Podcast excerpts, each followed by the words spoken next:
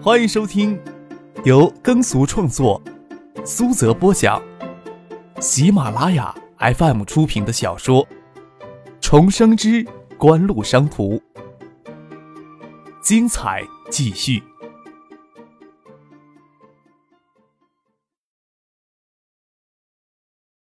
第六百九十三集。除了技术之外，获得成功的要素还有很多，有很多是锦湖此时不具备的。像 RM 为发展黑莓的企业用户，甚至专门建立大量的企业服务器来销售他们的终端产品。就算锦湖有这个资本实力，但是要获得美国政府许可的可能性，也要远远低于来自加拿大的 RM。此时较为关键的是，先完成专利上的布局，让 RM 去当先锋开发市场吧。等到时机成熟的时候，也等锦湖的手机技术相对成熟的时候，再进入这个市场也不迟。张克这次到旧金山来，还有一个关键人物要见，他就是去年三月中旬参入了 ESS 领导手机旗下的研发部门的徐正志。ESS 秘密开展手机基带芯片的研究已经将近一年时间，徐正志曾领导基带芯片研究工作近二十年，他复制出完整的基带芯片技术并不是什么难事儿。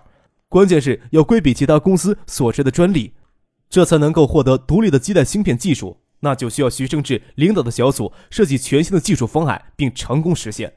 在 ESS 手机芯片实验室里，张克看到微处理器加基带芯片架构的手机样机，即使在功耗、性能稳定方面还是不够出色，但是也足够证明了 ESS 实验基地是在走正确的方向。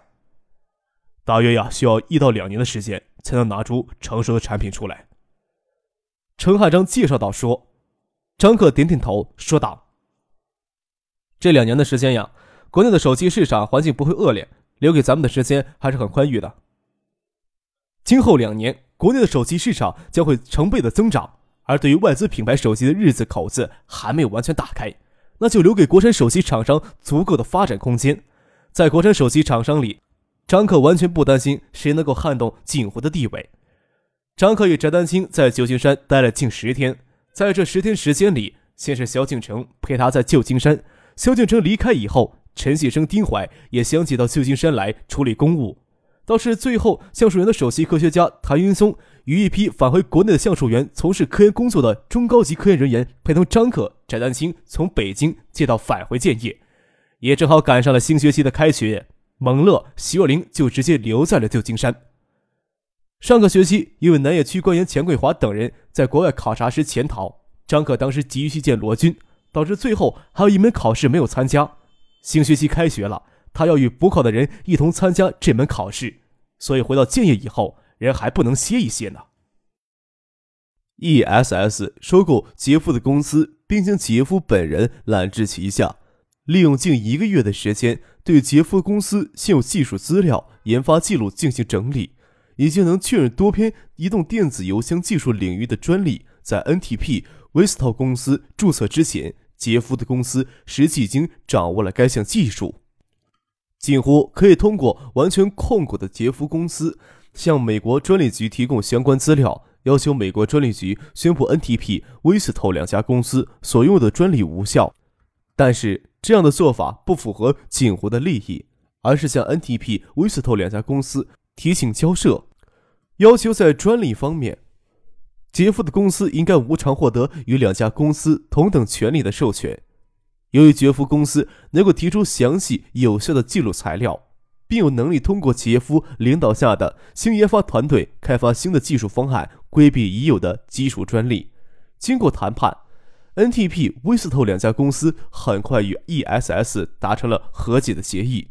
杰夫公司向两家公司支付一千万美元，获得共十二篇的基础专利深度授权。其实，美国专利局登记在册的移动电子邮箱领域基础专利才三十二篇，几乎持有其十二篇，也就意味着几乎从这十二篇基础专利上衍生出来的专利，几乎都将持有完全的权利。张克心想。即使他们在北美市场发展移动电子邮箱的业务并不顺利，等到 RIM 的黑莓手机大获成功以后，锦湖也可以在后面跟着 NTP、v i s t o 后面咬着 RM 一块肉下来，这时候掏一千万美元出去，总不会吃亏就是了。与此同时，美国唱片工业协会在费吉尼亚州东区的联邦地区法院正式控告锦湖的埃普利尔业务，因为故意不严谨的加密技术，促使用户在互联网上大量无偿下载音乐，侵犯了其知识版权。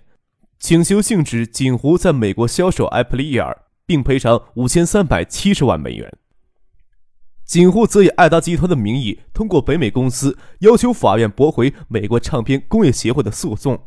宣告并不能保护知识产权为借口反对技术进步，要求美国唱片工业协会重视 DMP 埃普利尔技术对促进音响作品通过互联网传播的积极意义。虽说中国企业在美国经常受到侵犯专利权、知识版权方面的起诉，但是索赔数额之巨还是极为罕见的。令美国媒体与公众更为诧异的，中国企业在被美国起诉的时候，几乎没有企业会站出来应诉。这主要是因为国内到九九年时还没有参加关贸总协定，国内企业对知识产权认识也不够深刻，更没有到国际上打知识产权官司的经验。像锦湖这样高调应诉，甚至要求原告反思的企业绝无仅有，在美国媒体与公众中顿时引起很大的反响。在应诉之前，锦湖高层能够意识到这场官司对扩大爱达在北美地区的品牌影响有好处。但是能达到什么样的程度，并没有准确的预测。之前只意识到斯高柏、东芝、三星以及其他在北美地区销售埃普利尔的公司，以及德仪与锦湖的合资公司掌握着埃普利尔核心架构的技术，都不会希望锦湖打输这场官司的。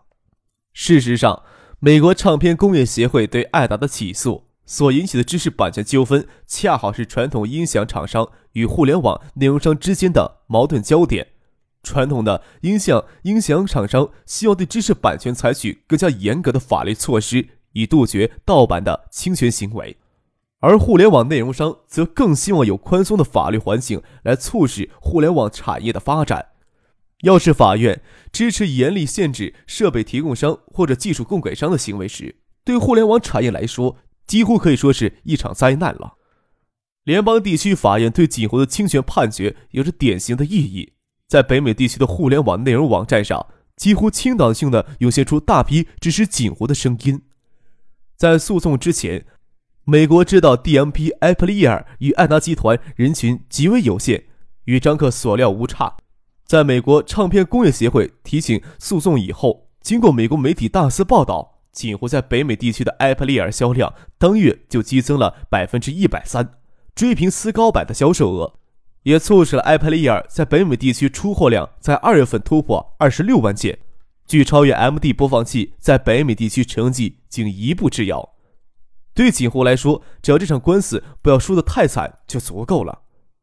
二月份，由于销售的激增，北美地区产生四百万美元的利益，这也是埃普利尔产品推向市场首月盈利。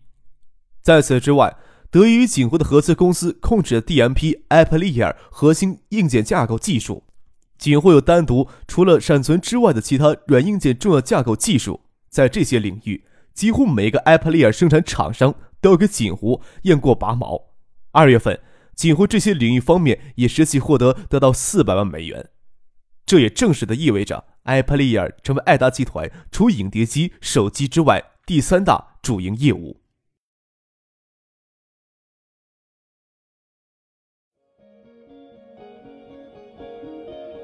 您正在收听的是由喜马拉雅 FM 出品的《重生之官路商途》。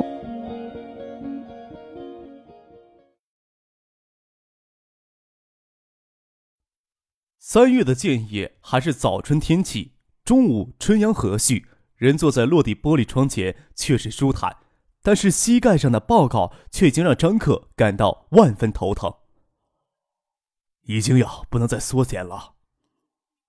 陈信生坐在张克对面。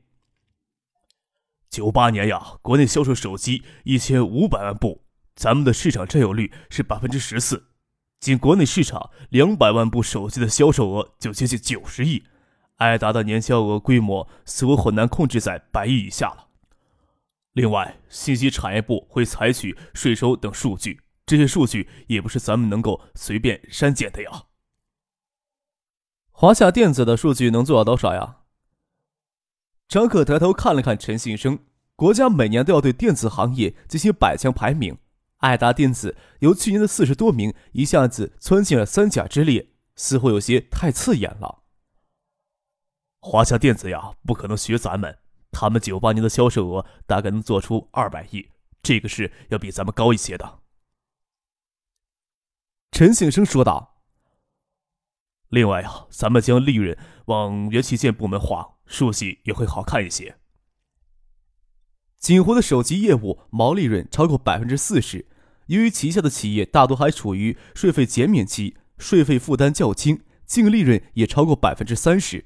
而华夏电子手机业务净利润只有锦湖三分之一的水平，这里面的数据不改一改，很会触动部委里某些官员的神经的。张克点了点头，说道：“划到元器件部门头上也好，现在看来呀，也不是遮遮掩掩的问题了。今年能将数据做得好看一些，明年呀还是会头疼的。别人呀还是羡慕你的头疼呢。”陈庆生笑着说。九八年呀，移动用户总数增加了一千一百万用户。今年有了联通的竞争，加上中文短信业务逐渐开展起来，巨额购物卡费这个不适合的收费项目会直接砍掉，通讯费用也会大幅下降。我看呐，移动用户总数少说要在此基础上再翻一倍，国内的手机市场销量将突破三千万件。咱们的目标是保第四，争第三。达到这个目标，咱们九九年国内手机销量将达到四百多万台。差不多在一百五十亿左右，今年勉强能不进三甲，明年肯定要进三甲呀。缓一年的话也是好的，对于有些官员来说也算是个接受的过程。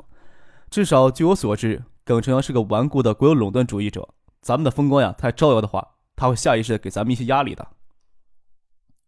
张克笑了笑，站了起来，将报告还给了陈信生。第二次的二十九人会议这两天就要召开了。锦湖旗下各企业的年度财务数据也陆续出炉，在锦湖商事连续初步布局都没有完成之时，爱达集团作为锦湖体系的两大核心之一，自然要挑起大梁。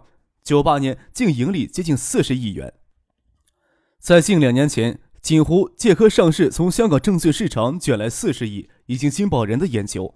而此时只是爱达集团一年的盈利，这个庞杂的锦湖体系产生的利润更是惊人。爱达电子已经进入到稳定的盈利期，盛兴电器、星光纸业、香雪海等企业都步入了快速发展的轨道。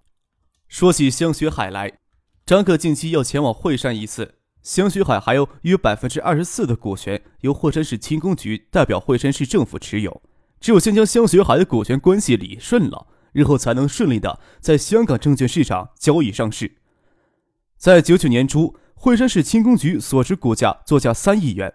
九七年时，几乎通过越秀再一次对香雪海进行注资，惠山市轻工局手里所持股权增值到四亿。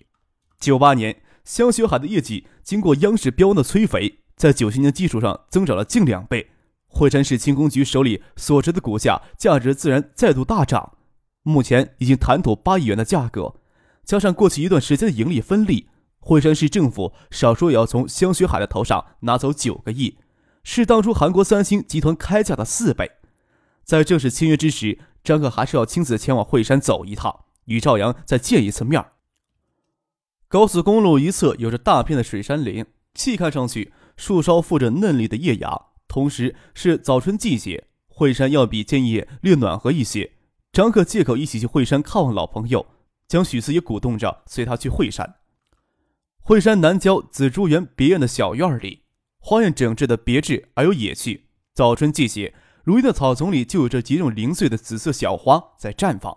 英国人是传统的花园狂，当然了，中国人传统的骨子里，别致的陵园也格外入迷。只是中国人丑，有多少人能受自己有自己的庭院呢？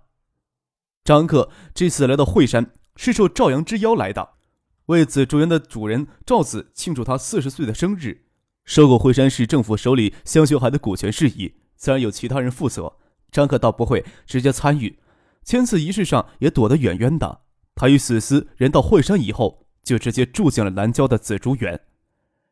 张克与许思中午之前就到了惠山，赵阳自然要等到晚间才能脱开身。吃过中午饭，也不用女主人赵子陪同。张克与许思在鸡首山上闲逛了半天，直到天色渐明。听说赵阳的车已经进了山，他们才携手从山道上漫步归来。赵子完全看上去不像已经中年的女人，肌肤娇艳若三十许，气雅高贵，与赵阳一情人一知己的关系已经保持了十多年。张可与许思回到紫竹园，他也正在入口处等着赵阳的到来。看着张克与许思亲密无间的模样，笑着说：“我在文州也建了一座紫竹园，下回再见时，只怕要在文州恭候了。”赵子这么说，也就暗示着赵阳将去温州任职。赵阳下一站就是浙东了，虽然具体职务还难以知道，至少也是省委副书记的缺。张克点点头，笑着说。温州的气候呀，比惠山还要滋养人，是个好地方。赵阳这一级别的官员升迁调动，都是由中央直接掌握的。张克自然无法提前听到什么风声，即使陶静、林远湖知道赵阳的调动事宜，也没有必要知会张克，那样多少有些喧宾夺主了。锦湖在惠山还是以实业投资为主，与惠山市政府关系稍疏离一些。在锦湖体系里，惠山的地位要弱于海州，坚毅许多。此次对香雪海的股权并购，会进一步理顺香雪海的股权关系。惠山权力的格局变化，对锦湖不会有太大影响。张可倒是想着赵阳去浙东任职，王旭春的儿子王志也留在温州工作，倒是可以请赵阳照顾一二。等赵阳去温州赴任后，少不得要亲自往温州走一趟。又笑着跟赵子说：“去温州呀，路途也近。赵姐的温州紫竹园何时开业呀？一定要告诉我一声。”我现在的总想找一些机会偷出来玩玩。我记住了，聚会真请了啦。赵子笑着说：“你们聊什么呢？”赵阳坐车过来，看到张克等人在园前等候，下了车，笑着问道：“说好文州的紫竹园开业，也要请张克与许思过去帮衬的。”赵四在赵阳面前说话的声音要更柔一些。呵，那好啊。赵阳爽朗一笑，请张克与他并肩往里走，边走边说：“下午香雪海股权转让签约仪式。香学海改制呀，从九四年就提了上来，今天呀，算是彻底的功德圆满了。比之之前三星当初开出的筹码，国家最终拿回超过三倍的回报。”还保留了品牌、税收，促进就业与产业发展，也丝毫不让人失望。之前的争论到今天就可以彻底休止了。我只是不想呀，锦湖吃相太难看罢了。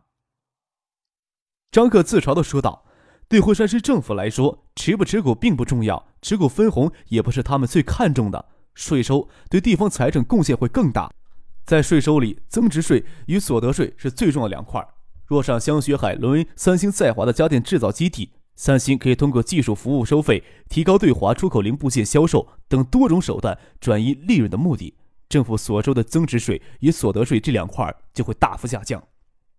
朝阳在紫竹园留到深夜，还是带着些微醉的意态返回市里住所。张可与许思陪着赵子在市里饮茶。夜里山上幽静，紫竹园也没有多少客人，听着山间虫鸣鸟唱，十分写意。别过赵子，许思与张可回到别院，笑着跟张可说：“世事上的纠缠，哪能用‘红颜知己’四个字概尽呢？”张克笑着说。许思若有所思的嫣然一笑，双手缠住张克的脖子：“我倒是想说，你不嫌红颜知己多呢，没想到你会这么说。世事纠缠，当真不是天真女子想象的那么简单，真是叫人纠缠不休啊！”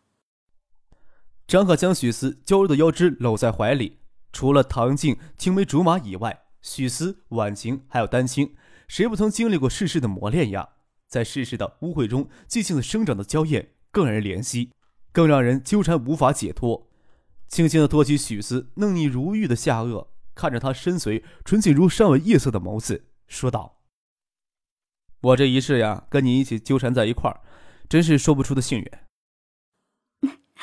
可不止我一个哦。许思笑着说，主动在张克的嘴唇上轻啄了一下，说道：“我想丹青的性子应该是像火一些烈，见识比我要多得多，他都纠缠着逃脱不出来。